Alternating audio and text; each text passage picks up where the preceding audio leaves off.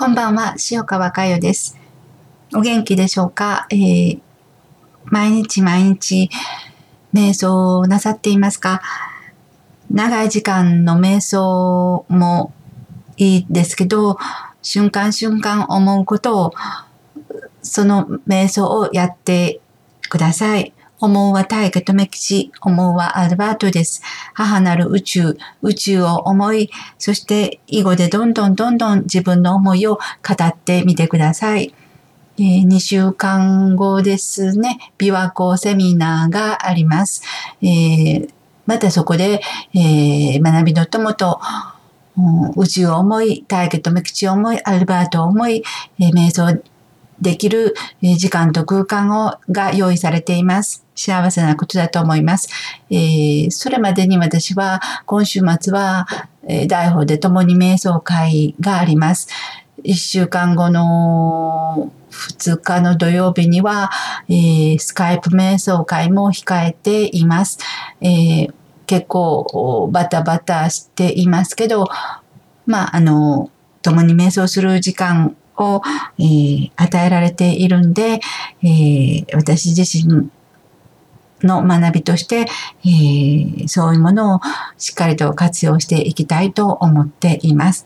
それでは、え、ちょっとホームページから短い文章ですけど読ませていただきます。そしてその後共に瞑想する時間を持ちましょう。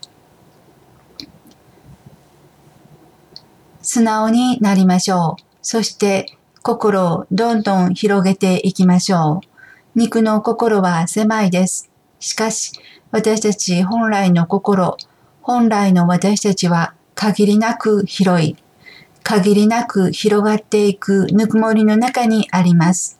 そこには何もない。だけどあるんです。それが一つの世界です。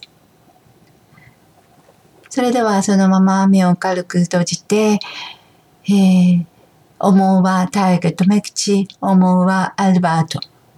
どうぞ瞑想を始めてみてください。